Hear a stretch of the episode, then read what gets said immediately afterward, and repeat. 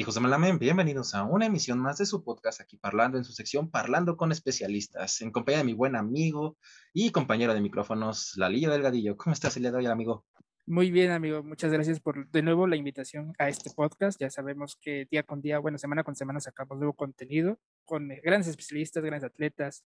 Ahorita sacamos de lleno un tema que está en la luz, en la luz de, del Facebook, de redes sociales perfectamente, para bien decirlo. Sí, aparte es un término que se ha ocupado muy a la ligera. Últimamente es un término bastante, bastante a la ligera. Y pues, ¿para qué hacerlo esto, hacer más largo esto? Digamos, el tema, el tema del día de hoy, amigo, va a ser relaciones tóxicas. En esta ocasión tenemos como invitada a la psicoanalista Adriana Ortiz. ¿Cómo te encuentras el día de hoy, Adriana? Muchas gracias por aceptar la invitación. Un gusto poder estar aquí con ustedes. Pues yo feliz de hablar de este tema que, como bien lo dicen, la verdad siempre nos genera por ahí mucho ruido, ¿no? Sí, sí, sí, como lo, como lo dijimos, es un tema, bueno, son palabras que ya se ocupan a la ligera y ay, qué tóxico eres, qué tóxica eres, pero la, la pregunta primordial para dar inicio a esta, a esta entrevista sería, ¿qué es una relación tóxica? Vamos a Fíjate que acabas, acabas de decir eh, un punto clave que, que justo creo que, que vale la pena mencionar, que más que hablar de relaciones tóxicas, o sea, vamos a hablar de relaciones tóxicas sin poner unas etiquetas, porque justo esto de la tóxica o el tóxico ya es una cuestión que lo usas a la ligera y que no te estás dando cuenta de la profundidad que eso implica para una persona, ¿no? Y que a lo mejor ni tiene que ver con toxicidad, pero tú ya estás diciendo algo igual y por mera conveniencia. Pero entrando en materia, chicos, vamos a empezar entonces.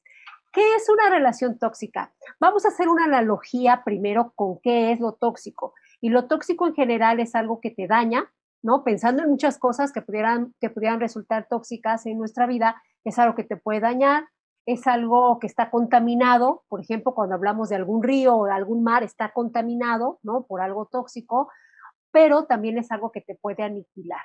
Entonces, si llevamos este concepto a una relación, estamos hablando de un vínculo que está dañado, que está cargado de miedos, de expectativas desmedidas. O sea, todos tenemos expectativas hacia, hacia una relación, pero este, estas expectativas son en demasía y también te produce una gran infelicidad o un malestar en general y que solamente de pronto como empezamos ahora pensando que únicamente nos referimos a la pareja o a las relaciones de pareja, las relaciones tóxicas también existen en la familia, con los amigos, en las relaciones laborales, ¿no? Y además, eh, además, por supuesto, en la pareja. Entonces, vean lo complejo que es hablar de ese tema.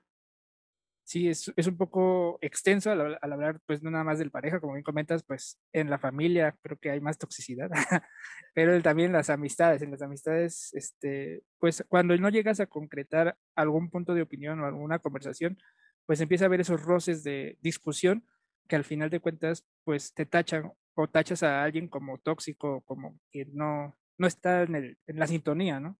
Claro, y que no se vale, ¿no? O sea, ah, por, eso es importante, ¿no? El, el, que más allá de que, que, no, que no busquemos etiquetar a nadie. Pero fíjate que la diferencia, yo creo que las relaciones que pueden ser tóxicas entre, entre las que acabo de mencionar, la más difícil es la de la familia. Porque al final si hablamos, por ejemplo, de una pareja, pues tendrás que separarte o buscarás como apoyo, ¿no? Para poder, este, pues terminar ese vínculo o con los amigos, alejarte, dejarles de hablar, o en el trabajo, cambiar de trabajo, qué sé yo.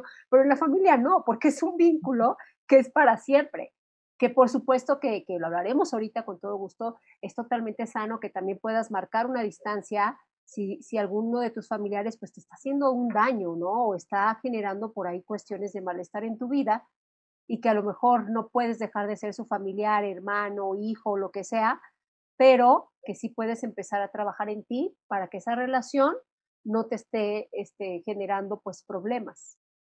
Precisamente ahorita que tocas en la familia que hay más toxicidad, ¿no? ¿cómo haces ese puente de que ah, sí eres mi familiar, pero por mi salud mental, por mi salud física también, pues apartarme un poquito de ti? Ay, es bien complicado. No sé, para, para contestarte esta pregunta, me gustaría, como no sé si están de acuerdo, ¿no? El empezar a ver en dónde, o sea, las formas en que se puede dar una relación tóxica. ¿no? Porque, porque lo primero es identificarlo. Y lo cierto es que a veces estamos tan acostumbrados como a este tipo de, de vínculos dañados que se nos hacen normales.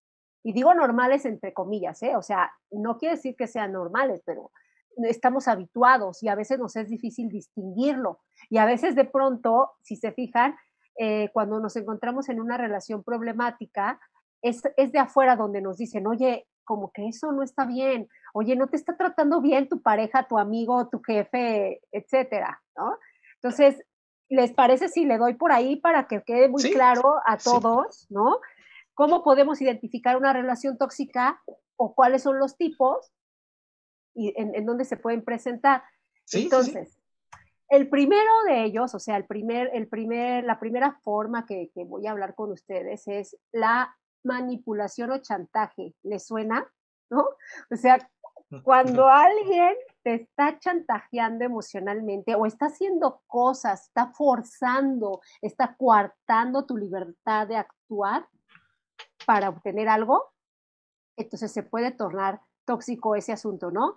Y bueno, aquí a muchas mamás no les va a gustar lo que voy a decir, pero las mamás solemos ser a veces chantajeadoras o manipuladoras con los hijos, ¿no? ah, claro, como yo soy tu madre, o sea, es cierto, y, eso no quiere decir que esté bien, eso estamos normalizando como este tipo de acciones hacia nuestros hijos para obtener algo. Entonces ahí hablamos de una cuestión que, que, que me decías ahorita, de la familia. Entonces, identificar si estás sufriendo o si estás haciendo algo que en realidad no querías hacer, pero que por esta manipulación terminas haciendo. El ser chantajeado, como bien comentas, ¿es una forma de sufrir? eh, ¿cómo? O sea, el que chantajea. ajá, por ejemplo, con mi mamá, ah, si quieres salir, si quieres un permiso, este, pues lávame los trastes, ¿no? Pongamos el ejemplo. Lávame los trastes. Eso, esas son obligaciones, amigo, no es chantaje. O sea, pero digo. Como que tienes un poquito diferido los, los conceptos de obligación y chantaje. No, pero o sea, hay algunas, o sea, sí, yo sé que son obligaciones, pero hay algunas personas que lo, lo chantajean así. O sea, Ahorita se me vino a la mente otro ejemplo, así de que tú, oye, amigo, oye, mamá, voy a ir a una fiesta y toma, ay, me siento mal, hace mucho que no vemos la tele. Ay, este, si te quedas un ratito, está haciendo frío, como que me siento un poquito mal. Oye, Rafael, o, o, ve, ve, yo me quedo aquí con mi dolor, pero tú ve, tú diviértete. Y como buen Rafael, ah, bueno, te cuidas, adiós. Ah, no es cierto, no, no. No, no, hasta eso nunca he vivido, bueno, no he tenido e, e, esas situaciones, pero ahorita se me viene así a la mente de, pues sí, y no de, lavan los tres. Bueno, es que... pero, pero fíjate que eso que dices, Eduardo, tiene mucho sentido si lo aplicaras a lo mejor como negociación. O sea, porque hay que hacer una clara definición. O sea, si yo como mamá te, digo, oye, ok, si sales, pero me lava los trastes, no es un chantaje, es un intercambio y es una negociación, ¿no? Pero si yo como mamá te digo, este, oye hijo, lava los trastes porque me siento muy mal, muy enferma, y a lo mejor ni estoy enferma, como lo que decía Rafaelo, ahí yo ya estoy metiendo esta parte de chantaje y esto es bien grave porque nos da mucha risa a nosotros aquí, porque nos da risa, diría el psicoanálisis que toda, toda broma en el fondo oculta una verdad, ¿no? Nos da mucha risa porque seguramente en algún momento nos hemos sentido chantajeados o chantajeadas, ¿no? Y que, y que por ejemplo, aquí esto les decía que es grave porque hay personas que yo les puedo decir en terapia que se llega, incluso llegan a no poder tener una pareja por la manipulación y chantaje de su madre o de su, o de su familia. ¿eh? Entonces, imagínate hasta dónde, o sea, hablamos un poco light, ahorita están de acuerdo, o sea, como que de, la, de, de, lo que puede ser chantaje, pero imagínate un chantaje a esos niveles que existe. Sí. Entonces, le pasamos al segundo si quieren. El segundo tipo está relacionado con el control, ¿no? Yo intento coartar tu libertad de actuar. Hasta me salió en rima, pero en realidad el control implica mucho que yo creo que tú me perteneces y debes de hacer lo que yo te diga. Ajá. El gran ejemplo del control, o uno de los principales o, ejemplos en, este, en esta línea, son los celos. Obvio, es hasta cierto punto normal sentir celos, porque es una emoción, ¿no? O sea, todos por, por este temor a perder algo a alguien que tú amas. Y ahí se pueden presentar los celos. Pero cuando ya estos rebasan el que yo quiera controlarte, y como bien lo decía también Rafael en el inicio, ahorita las redes sociales, imagínate el gran medio de control que están siendo para todos. ¿Por qué le diste like, Rafael, o a tal persona? ¿Cómo te, y no le diste like, le diste me encanta. Porque me encanta la foto. Ah, o si le diste me importa, imagínate, bueno, ya no te cuento. Pero volvemos a este tipo de broma que se nos hace, pero que son cosas cotidianas, pero que son muchos problemas, que son problemas. Ahorita el celular, les puedo decir también, es el tercero en discordia, ¿no? O sea, a ver tu ubicación, a ver tu, este, mándame un screenshot, a ver, mándame, o sea, estas cuestiones dañan. O sea, de ahí el concepto que utilicé en un principio de lo tóxico, ¿ven? O sea, porque estas acciones no nutren no nutren un vínculo, lo dañan, lo deterioran. Entonces el control en ese sentido, ¿no? O también esto de no me gusta cómo te vistes, no me gusta cómo te peinas, no me gusta eh, el tipo de amigos o amigas que tienes. Son actos de control. Yo siento que la limitante, o sea, ya cuando se meten con tu persona, de, ah, lo dijiste exacto, cómo te vistes, cómo te comportas, cómo, cómo, cómo es tu forma de ser. Tus amigos, chance sí, porque pues a lo mejor tienes unos amigos que tienen mala fama, ¿no? Te lo creo. Pero ya cuando te meten contigo, o sea, tú, tú, tú, tu persona, yo siento que ya es un, es un límite, ya que ya se sobrepasó y, y esa es la siguiente pregunta, pero sí que eso ahorita la, la, guardamos para que sigamos con esto.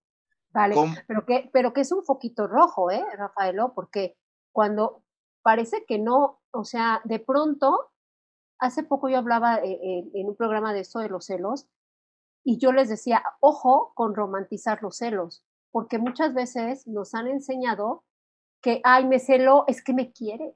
Ay, no te cela, es que no te quiere, ¿no? Y entonces eso hace muy complicado lo que, lo que hablaba de las conductas normalizadas, ¿no? Y que, y que por eso ahorita, al estarlo hablando aquí con ustedes, que les quede muy claro a todos los que nos están escuchando, que, que sí es un acto de control, que no es bonito, o sea, que no es un acto de amor, que está invadiendo incluso tu privacidad y tu intimidad. Entonces, pues ahí creo que eso de los celos nos, me iría un poco rápido porque es muy claro, ¿no? O sea, como que sí podemos detectarlo como más fácilmente en esa línea. Y una que les voy a decir que está pasando también y desde mi punto de vista como psicoanalista es que tiene que ver con este tipo de, de relaciones tóxicas es el narcisismo. El narcisismo también es un concepto que se está utilizando como mucho en la vida cotidiana, pero cuando hablamos que el narcisismo es tóxico, o sea, qué bueno que alguien tenga, o sea, sea narcisista de una manera sana porque te quieres a ti, te cuidas, ¿no? O sea, es un narcisismo positivo. Pero cuando estamos hablando de un narcisismo patológico, entonces quiere decir que lo único que existe en este mundo soy yo y que no hay nadie más importante que yo y que todos son extensión de mi narcisismo. ¿no? Y entonces yo me busco parejas únicamente para que me satisfagan. Pero cuando me exigen a mí dar, entonces ya a mí no me gusta. ¿No? Entonces nada más estoy ahí. O sea, esta persona aplica el primero yo, después yo y hasta el último yo. Así es. Y no hay nadie más que yo, ¿no? Bueno. Y entonces me estoy, me enamoro de ti porque me encanta cómo se ve mi reflejo en tus ojos, pero no porque realmente yo te amo. Y este tipo de vínculos es bien difícil, ¿eh? bien difícil de detectar porque se da mucho a nivel también inconsciente. ¿Qué pasó? No, pues es que ese, e, e, ese, no lo vi venir, o sea, el de los celos, el de otras cosas sí, pero el... No, pues está, ese sí está. Como dices, más complicado de detectar, ¿no? Y como dice Lalo, primero, primero yo, después yo, el último yo, y dentro de 15 años sigo siendo yo. Y sabes qué, y está bien engañoso porque como yo te hace cuenta, me puedo, no creas que sea narcisista sumamente egoísta, que sí lo es de fondo, pero, pero lo vas a detectar en esta línea, mira. Eh, yo soy muy detallista, te doy obsequios y, y no sé, ¿no? Como que hago muchas cosas, pero en realidad las hago para que me reconozcas. ¿Me explico? O sea, para que veas lo bueno, bondadoso, detallista que soy, no porque realmente me importes tú. Ok, o sea, sino para, darnos nuestro lugar. Ajá, no, no, o sea, lo haces nada más para... o para ver el reflejo de la persona, ver el reflejo de la persona de yo te provoqué esa sonrisa, yo te provoqué esa alegría. Exacto. Sonríes por mí. Ya lo aprendiste muy bien, exacto. Mira cómo te hago sonreír, mira. Es que así era, Rafita. qué carismático soy, que te hago sonreír. Mira nada más, ¿cómo me vas a dejar a mí si soy tan grandioso? O la típica frase de, no lo vas a encontrar con otro. Está haciendo calor aquí en la cabina, ¿eh? Ya, ya, veo que ya hay algunas escalabradas por ahí, chicos, ¿eh? Aguas, Lalillo, ten cuidado, Lalillo. No, amigo, pero, pero fíjate cómo se ve muy bueno, ¿no? O sea, cómo esas relaciones narcisistas se ven muy bien. Pero cuando yo ya te digo, oye, yo ya no quiero acompañarte este, a, a ver esta obra maravillosa de arte y que porque tú eres súper culto y ya sabes, yo quiero ir a este, al cine. Ay, no, ya no, cuando tú ya el otro empieza a decir, yo también tengo necesidades, oye, sí está padrísimo esto, pero mira, yo también quiero esto, ahí empieza a haber problema y es muy probable que el narcisista pues se vaya a alejar, ¿no? Y, y, como dijo este Eduardo, ¿no? Este, te, te lo perdiste, te lo perdiste, ¿no? No va a entenderlo. Sí, o sea, la persona también llega a enojarse en algún momento. O sea, cuando ya empieza, pues, a ver que también ella puede dar o él puede dar, o sea, pues ya no es un, ya no es uno solo, sino que ya hay una pareja. Ya te cansa, ¿no? Ya te cansa estar también todo el tiempo halagando a alguien cansado y que no te dé nada y es como un vacío, ¿no? Aunque, vacías. Y por último, si quieren, para pasar a sus otras preguntas, está la más complicada, terrible y grave de las relaciones tóxicas. Y es la violencia. ¿Sabes? O sea, y, no solo me refiero a la violencia física, que puede ser la más evidente, sino me refiero a la violencia psicológica, me refiero a la violencia económica, me refiero a la violencia sexual, me refiero a la violencia en donde la indiferencia, ¿no? Te ignoro, no te hablo, te hago la ley del hielo porque no existes. Entonces, la violencia, en mi opinión, obviamente, es la más grave de las relaciones tóxicas, porque sí destruye todo. Puede llegar a cosas muy graves como lo es un, un, feminicidio, un suicidio, o sea, cosas este, que realmente estamos hablando de, de cuestiones sumamente complicadas. Sí, y existen, ¿eh? Que existen.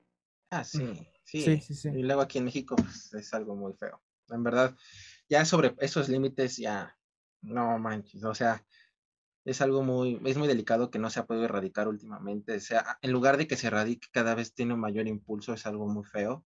Que la violencia de género sea, pues ya de un día a día, ya no se sabe si el día de mañana alguna conocida, algún familiar, alguna amiga de, uff, de hace mucho tiempo, de repente, oye, ¿qué pasó con ella? No, pues fíjate que pasó esto. te casas así con, güey, no más, ¿cómo, cómo, cómo es posible? Y sí, la verdad, Sí, es la más, es la, es, la más escalofriante. Todas son, o sea, todos tienen el mismo grado de, de, de, importancia, pero esa de la violencia tiene un foco rojo del tamaño de, o sea, como luz de estadio, o sea, es un foco rojo enorme. Y, Oye, y sabes que no me gustaría dejar de mencionar aquí, porque también, si bien existe la violencia de género y no lo podemos negar, yo te puedo decir también que hay mujeres que hacen violencia hacia sus parejas, ¿eh? mujeres que han golpeado a sus parejas, mujeres que, que los jalonean, que los y que, y que a veces para los hombres es un poco más complicado decir mi pareja me golpea. Sí. Porque por todos los aspectos mm. socioculturales. O sea, y no, y no minimizo la violencia de género, que es un hecho terrible, pero también está esta otra parte, ¿eh? Y no la dicen. Sí, porque, bueno, o sea, la cultura, como bien comentas, o sea, el hombre, ¿por qué va a llorar, no? O el hombre está prohibido de expresar sus sentimientos. Es lo que siempre hemos crecido con eso. Sí, y también, no nada más esa de que dices los calones, sino luego cuando la, la mujer le echa en cara, o sea, la mujer a lo mejor no trabaja y dice, ay, ¿para qué me alcanza tu sueldo? No me alcanzan tus tres pesos, eres un bueno para nada, eres un inútil, tu trabajo no me llena, así. O, o también que no lo... O no me satisface sexualmente. no encontraba la palabra, eso, no me satisface. Entonces, sí, sí, es algo muy delicado también en, en hombres eso. Y pues yo creo que como siguiente pregunta es, ¿en dónde se ven más estas relaciones tóxicas? Sabemos que ahorita nos estamos enfocando un poco más a pareja, pero si podemos rápido generalizar, tú, en, con tu experiencia, ¿dónde has visto más casos? ¿En dónde se ha presentado más esto? ¿En hombres, en mujeres y en qué edad? Bueno, es muy complicado, ¿sabes? O sea, yo creo que, yo creo que contestar eso, quizá si hablaríamos, si nos fuéramos por el tema de la violencia de género, podríamos decir que mujeres, ¿no? Porque al final hay estadísticas que nos hablan al respecto donde si hay una mayor violencia hacia nosotras en todos los sentidos. Pero eso no quiere decir que también sucedan relaciones tóxicas. Por ejemplo, a mí me ha tocado mucho verlo en la familia. ¿Ves? O sea, y, son de las cosas que casi no se hablan. ¿No? Son de las cosas que, que incluso nos enseñan que tú a tu padre y a tu madre nunca, o sea, los tienes que querer aunque ellos sean terribles contigo. Y no es así. ¿Sabes? O sea, y no, y no quiero incitar a que les falten el respeto a los padres, pero de verdad hay padres que son muy violentos con los hijos y que cómo tú vas a desarrollar sentimientos positivos hacia alguien que te está haciendo tanto daño, ¿no? O hacia alguien que te está diciendo eres un inútil o eres un bueno para nada, o, o, o, o no sirves, ¿no? O, sea, o, cuando los padres se separan, que te parece a tu padre o te parece a tu madre, estás igual de loca, ¿no? O sea, cosas que, fíjate, o sea, y, y, y, no están, y aquí se da para hombres y para mujeres.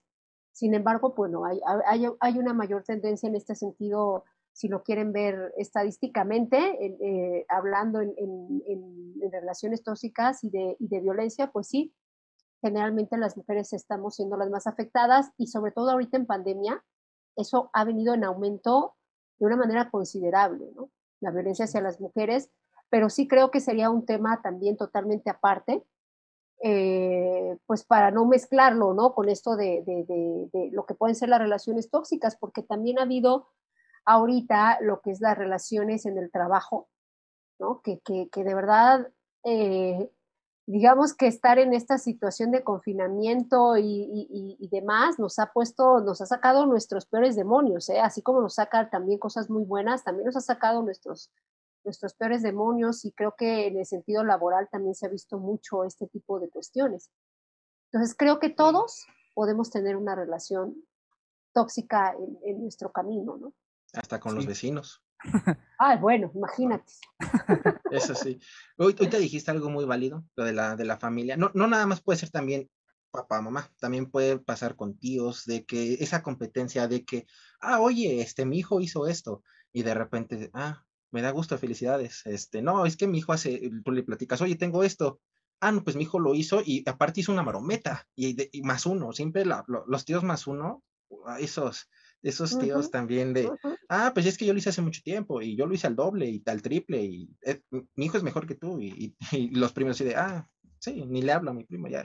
Pero ese tipo de cosas también y en lo laboral, en el sentido de que yo siento bueno, no me ha pasado en home office, una relación tóxica, en, trabajando en, casa, pero trabajando en, trabajando en oficina así presencial, ah, no, sí, eso sí es súper, sí, me ha pasado muchas veces que los jefes que no te quieren dejar salir a su hora, a tu hora, porque aunque tú ya no tengas trabajo, ellos dicen, no, no, no, tú te quedas aquí hasta que yo diga, te vas. Y me pasó, y así tal cual, y una vez me marcó por teléfono y me dijeron, no, tú no tienes hora de salida. Y yo al día siguiente, ajá, así me dijo, tú no tienes hora de salida. Al día siguiente renuncié. Le dije, no, yo tengo horario bajo contrato y es lo que firme, discúlpame, me retiro. O, no te ha tocado los jefes que a las 2 de la mañana te mandan los mails, o sea, también, o sea, eso es... Ah, no. Eso daña, ¿no? Que ahorita en, home office pasa mucho, que invaden tu privacidad, ¿ves? O sea, ven como si se da en todo, o sea, como que son factores muy similares. Invado tu privacidad, no me importa, ¿no? Que ya estés dormido o que sabes que estás en, en tu casa con tu familia y te mandan mails y te mandan mensajes pues oye, ya, ya salí, ¿no? sí. La otra pregunta que sería es cuándo ponerle un punto final o un punto y aparte. Por eso hablábamos eh, a un inicio de no poner etiquetas, porque a veces tú no sabes que esta persona que a lo mejor quiere controlar todo es porque trae problemas de inseguridad, es porque a lo mejor sufrió eventos traumáticos dentro de su familia, a lo mejor, ¿no? O abandonos importantes o cosas que te marcan que de pronto si no las trabajas, las repites.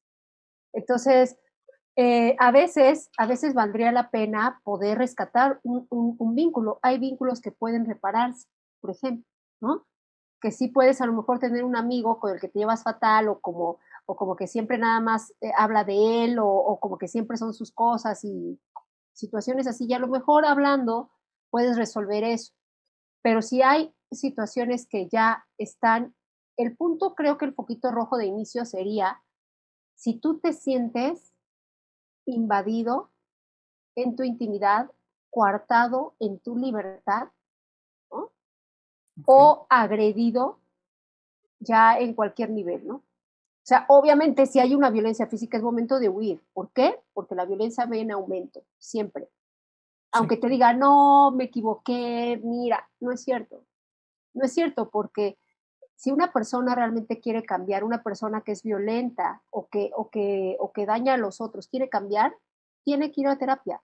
¿Por qué? Porque son cosas que se tienen que trabajar ya de manera profunda. ¿No? No es de echarle ganas, como de pronto nos enseña, no, échale ganas y mira, ya vas a cambiar tu personalidad así. Eso no es cierto. Sí, precisamente hace tiempo pues vimos el caso de un actor, ¿no? Que golpeó a su, su pareja y después lo metió en la cárcel, salió y subió un video diciendo, no, pues ya cambié. O sea, mucha, mucha gente. Ponemos un consultorio al lado para que nos diga cómo lo hizo, porque. sí, y, y, mata la experiencia que ustedes tienen como psicoanalistas, psicólogos, entonces, ¿dónde está el trabajo, no? Por eso te digo, ¿no? O sea, tienes que trabajar fuerte, pero si ya hay una cuestión que atenta hacia tu integridad física o mental, es momento de, de poner un límite muy claro o de huir, literal, ¿eh?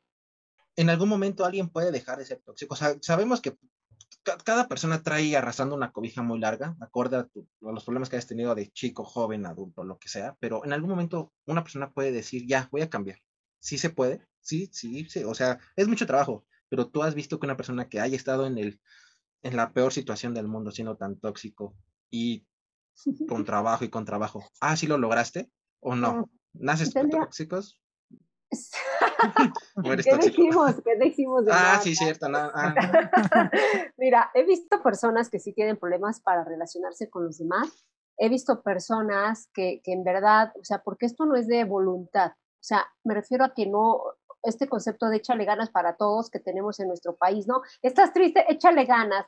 Este, no puedes dar una marca en Juegos Olímpicos, échale ganas. No puede, o sea, no, todo, todos somos el de échale ganas y no si bien el primer, la motivación es querer, tenemos que seguir al otro paso, que es conocer. O sea, y para poder cambiar algo de fondo, necesitas conocer qué es el, qué lo originó. Si tienes esa voluntad y de pronto te acercas a los especialistas de la salud mental, porque imagínate qué tabú ir al psicólogo, al psicoanalista, ¿no? Y te acercas, estás dando un paso importante para cambiar el grado de toxicidad que puedas tener en ti, como limpiarte, ¿no? Hablando de, estas analogías que hemos hecho, ¿no? De como limpiarte en lo profundo y empezar a quitar eso que está ahí dañado poco a poco. Habrá cosas que puedan irse más rápido y habrá otras que te lleven más tiempo. Y ojo, que también son de las cosas que de pronto digo que no les gustan este, a la gente escuchar, eh, y es que para relacionarte con alguien que es en una relación tóxica, tú también tienes que tener un nivel de toxicidad. Hay algo en ti que te está haciendo, de cierta manera, tolerar o aceptar esas conductas que te pueden dañar. Entonces, ambas partes, para mí, tendrían que estar en una, en una terapia psicológica, ¿no? ¿Por qué te dejas? ¿Por qué permites? Y el otro, ¿por qué lo haces? A pesar de que quizá no lo quieras hacer, ¿no? Y no puedes, no puedes parar. Sí, una de dos, o eres Chernobyl o vives en Chernobyl, tú escoges. Nada más que pues en Chernobyl pues se tiene que hacer mantenimientos bastante fuertes y en el otro puedes salir huyendo. Esa es la gran ventaja. Perdón con el, el, ejemplo, estuvo muy burdo, pero lo, lo quería sacar. no, la verdad, sí, es, es, que es un tema muy amplio, o sea, como siempre, hay, hay temas, es lo, es lo bueno de hablando con especialistas, hay temas que se pueden alargar tres, capítulo tres, cuatro, cinco, hasta una vez en un, hicimos un capítulo de aquí hablando de relaciones tóxicas, cómo era nuestro pensar, de, uh, de relaciones tóxicas, pero qué mejor que verlo con un especialista que nos diga de, de pies a cabeza cómo es en verdad, cuáles son las, el comportamiento, las actitudes, que hay diferentes tipos de relaciones tóxicas, laboral, amorosa, familiar. Sí, sí, no, bueno, sí, sí, sí, o sea, sí. Es que esa no me ha pasado. Entonces, pues, no, no, no, he vivido. Yo digo que también ha de estar muy latente y digo que han de ser las, las también está de estar muy, medio fea, ¿no? La, la, la, de amistad junto con la de amorosa, porque pues son personas que ya son muy cercanas a ti. Pero es que todas las relaciones tóxicas, amigo, ya, ya las quieres clasificar y no puedes, o sea, todas están en el, para mí todas son número uno ya. En conjunto. Sí, y la verdad creo que es algo muy importante, saber cuándo es momento de partir, cómo identificarlas, qué es y dónde puedes ver este tipo de relaciones, comportamientos. Y creo que es algo, como te vuelvo a decir, es un tema muy amplio y en verdad qué bueno que tengamos un especialista como tú, Adriana. Te agradecemos bastante este tiempo que nos regalaste en este programa de, de Aquí Parlando. Hablo por los dos, te damos muchas las, te damos las gracias. Y pues platícale, Lalillo, Adriana, ¿dónde vamos a poder encontrar este capítulo de Aquí Parlando? Claro que sí, doctora, pues igual le invitamos a que visiten nuestros canales este, en YouTube, en Spotify, en Google Podcast, en Apple Podcast, en Deezer también y en las demás aplicaciones auditivas que nos han escuchado, pero nosotros no hemos tenido el registro. Pero ahí, ahí también en nuestros corazones nos pueden encontrar. Eso sí. También no olviden que estamos en Facebook, estamos en Instagram, estamos en TikTok. No bailamos, no lo olviden, no bailamos, solo subimos los clips. No bailamos. Y pues, doctora, por favor, indícanos cuáles son sus redes sociales para que la gente que nos esté escuchando. Claro. Me pueden seguir a mí en Facebook, estoy como psicoanalista Adrián Ortiz, también en Instagram, ¿no? Eh, del, mismo modo, y me pueden contar en Twitter como arroba adriortiz5, ahí estoy a sus órdenes para cualquier consulta. Perfecto, entonces si, si saben de algún primo, de un amigo que tenga una relación tóxica, acudan con la psicoanalista que la verdad, pues, en lo particular yo conozco, es una gran doctora y vayan con ella para que saquen sus traumas. No, no, no, no sus traumas. Resolver, y no son traumas, los comportamientos. Bueno, comportamientos emocionales. No, sí, hay traumas, sí, también hay traumas, hay traumas y hay que trabajarlos para que ya dejen de serlo, ¿no? Bueno, eso sí. Una bonita reflexión que nos pueda decir, doctora, para cerrar este programa. Yo les diría lo, lo, que hemos recapitulado, ¿no? En todo, a lo largo de, de, de esta conversación, y es que no porque alguien te lleve la contraria, tiene que ser tóxico, ¿no? A lo mejor quizá lo tóxico está en ti por querer que siempre los otros te complazcan. Entonces, tengamos cuidado con el uso de esa palabra. Perfecto. Eso sí. Muy bien. No todo, no, no todo es tóxico. Quítense, como dicen, quítense esa palabra. no porque lo vayas a tocar, vas a toxicar, a poner tóxico todo. Entonces, quítalo de la, si no pudieras existir la palabra tóxico, quítala. sí, hay muchas palabras, muchas, bueno, muchas formas de decir. Ahorita no se me viene ninguna a la mente, pero hay muchas. ¿eh? no, pues las que acabamos de decir, manipular, chantajear, controlar, celar, ¿no? O sea, que, a veces decimos narcisismo, que a veces preferimos decir tóxico, quizá como una forma para no ver el problema que realmente estás pasando, ¿no? Se te hace más fácil. O para estar en el como que en el ambiente, ¿no? De, decir, ah, mira, mi pareja es tóxica o soy tóxico. Pero también es difícil aceptar que eres tóxico. O sea, también es otra parte. Una cosa es el juego y la otra, la otra cosa es la realidad. Pues Eso sí. Pues en verdad, muchas gracias, doctora, por este tiempo que nos brindó. Muchas gracias, Lalillo, por estar en otro capítulo más de Parlando con Especialistas. Gracias a ti, amigo. Muchas gracias, doctora. Y gracias a la comunidad parlante que se quedó hasta el final de esta bonita charla. Si nos escucharon, nos vieron, vieron el clip, vieron algún anuncio, gracias por habernos visto. Y como siempre les digo, esto no es un adiós, sino es un hasta luego. Nos vemos. Bye. Bye amigos, sonrían.